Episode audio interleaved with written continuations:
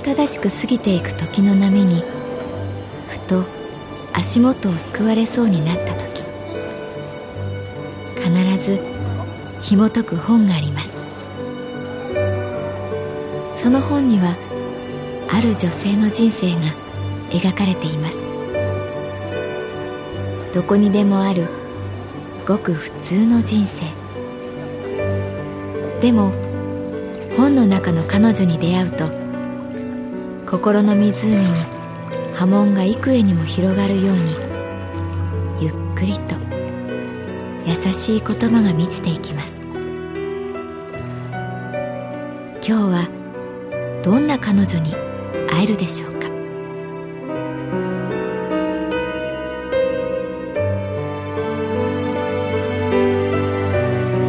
サウンドライブラリー。世界に一つだけの本。朗読は私木村多江がお送りいたします。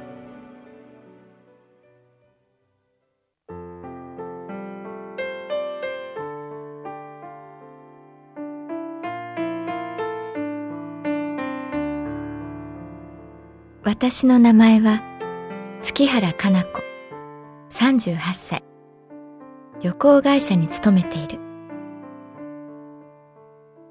私の会社がある神保町は本の町。お昼休み会社帰り。気が向くと本屋さんに入る。ある本屋さんで旅のコーナーを作っている書店員さんに出会った。その女性、岸飛鳥さんは20代後半くらいで品のいい笑顔とまっすぐ人を見る綺麗な瞳を持っていた。もともと彼女と話すきっかけになったのは逆にという言葉だ。お昼休み初めてその本屋さんに入った。副店長五反田というネームプレートの男性が騎士というネームプレートの女性に指示を与えている会話を偶然聞いた。逆にさ、旅本にこだわらなくていいから。あ、逆に新しい視点大事だから。ああ、逆にね、思うんだけど。何度も出てくる逆にという言葉。昔付き合っていた彼の口癖だった。副店長が去った後、なんとなく岸さんと目が合って、その時彼女がふっと笑った。そのこぼれるような微笑みにつられて、私も笑顔になった。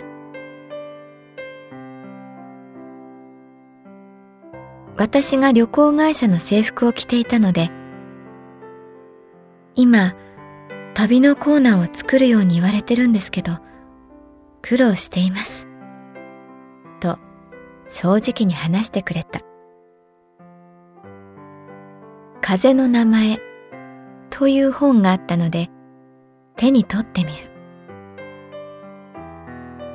悲しい風と書いて、皮膚。秋の寂しい風のこと。野脇。野の草を分けながら吹きすぎる強い風のこと。確かに、この写真と風の名前を知るだけで旅に出たくなりますね。と私が言うと、岸さんは嬉しそうに目を細めた。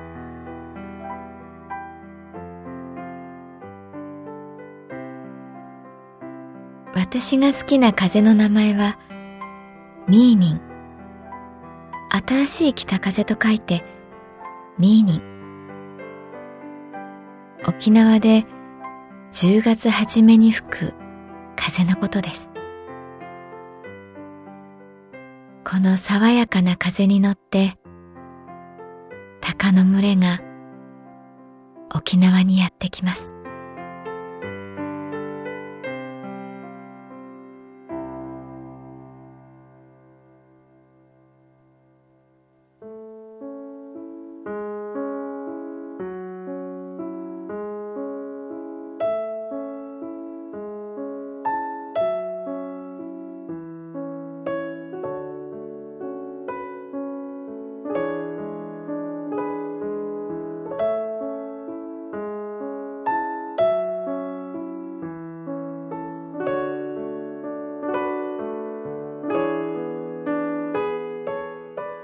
書店員の岸さんが作った旅コーナー。風の名前という本の横にはなぜか詩集が置いてあった。立原道蔵。大学時代に誰かに貸してもらったことがある。24歳で亡くなった叙情派の詩人。父が好きで、あ、この詩、私のお気に入りです。そう言って開いてくれたページには、夜の曲と書いて、夜曲という詩があった。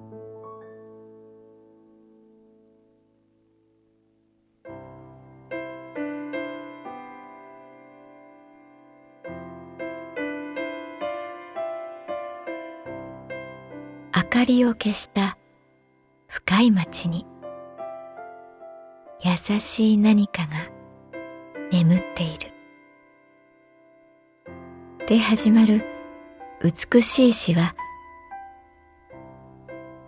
湿った夜の中をひっそり煙のように風のように僕は一人で過ぎていくという旋律で終わっていた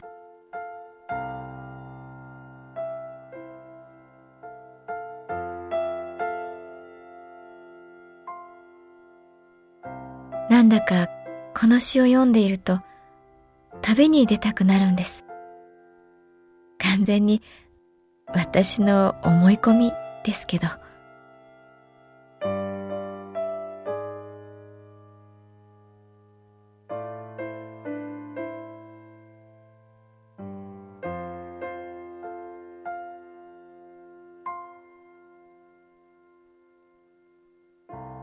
私は風の名前と立原道蔵詩集を買うことにした。岸さんは、ありがとうございます。と、まるで大事に大事に育てた作物を手渡すように本を差し出した。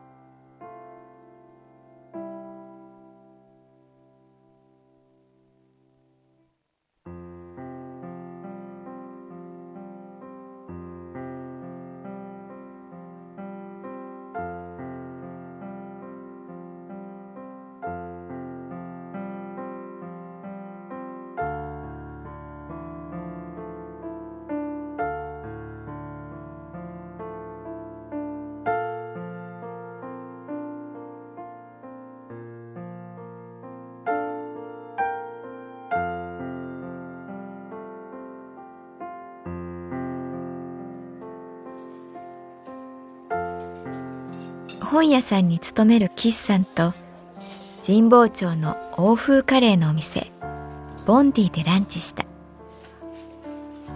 熱々のふかしたじゃがいもの皮を剥きながら岸さんは話してくれた。父作家だったんです。小さい頃から本に囲まれる生活でした。父の書斎は絶対に入ってはいけないと母に言われていたけれど、入ってはいけないと言われると入りたくなるのが子供心ですよね。初めてその場所に足を踏み入れた時のこと、よく覚えてます。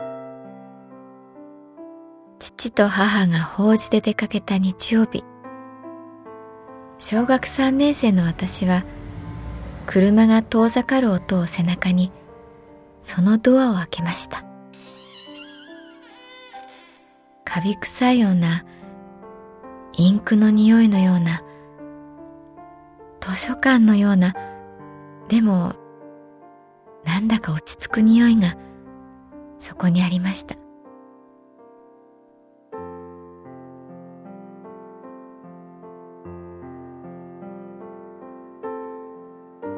私を圧倒する本の数。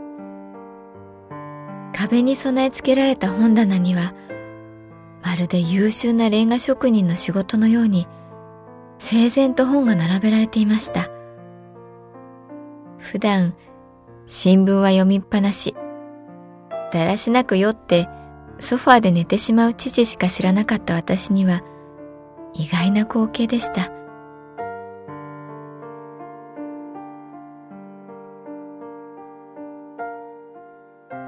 きな木の机の上にはきちんと揃えられた原稿用紙と太い万年筆。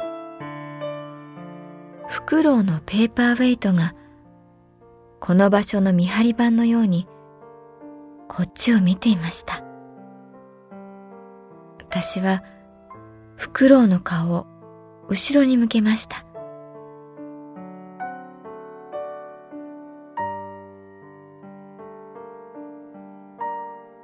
本棚に私の興味をそそる本はないように感じました。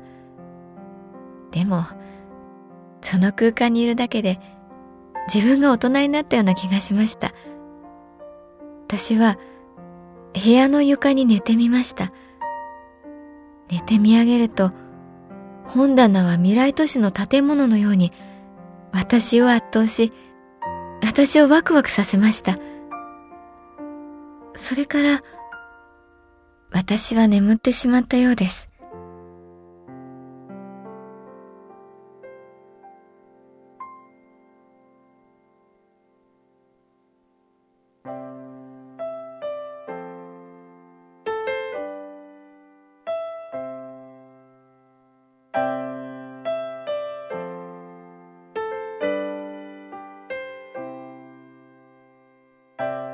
目を開けると秋の夕闇が部屋の中に満ちていました。濃いオレンジが本の背表紙を写しています。縦に並んだ言葉たちに日の光が落ちていました。ああ綺麗だなぁと思いました。屈ではなく、本って綺麗だなと思いました。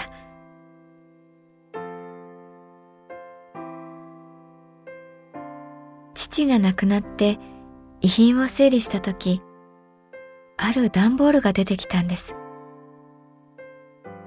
マジックで大きく、アスカへと書かれていました。中を開けると何冊かの本。そしてあのフクロウのペーパーウェイトがやっぱりこっちを見ていました。その段ボールの中を見たとき私やっぱり本屋さんで働きたいって思ったんです。だから転職して今、書店員です。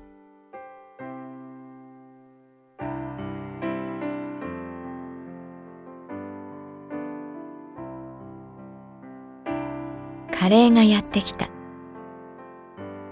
チーズが乗っているライスの上にエビカレーをかける。キスさんはライスの上に干しぶどうを乗せながら、すみません。自分の話ばっかりで、と言った。ううん、と首を振りながら、私は岸さんを見て言った。今度、よかったら、その袋を見せて。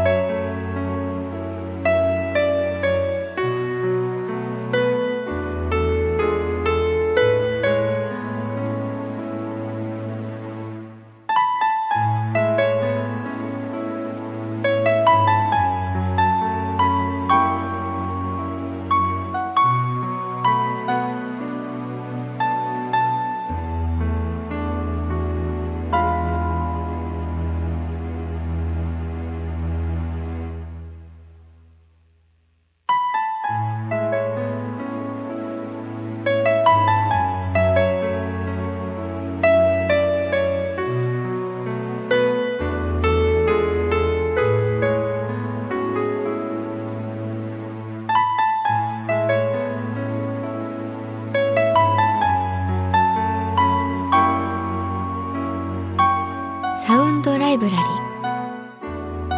世界に一つだけの本。作構成。北坂雅人。朗読は私木村多江でお送りいたしました。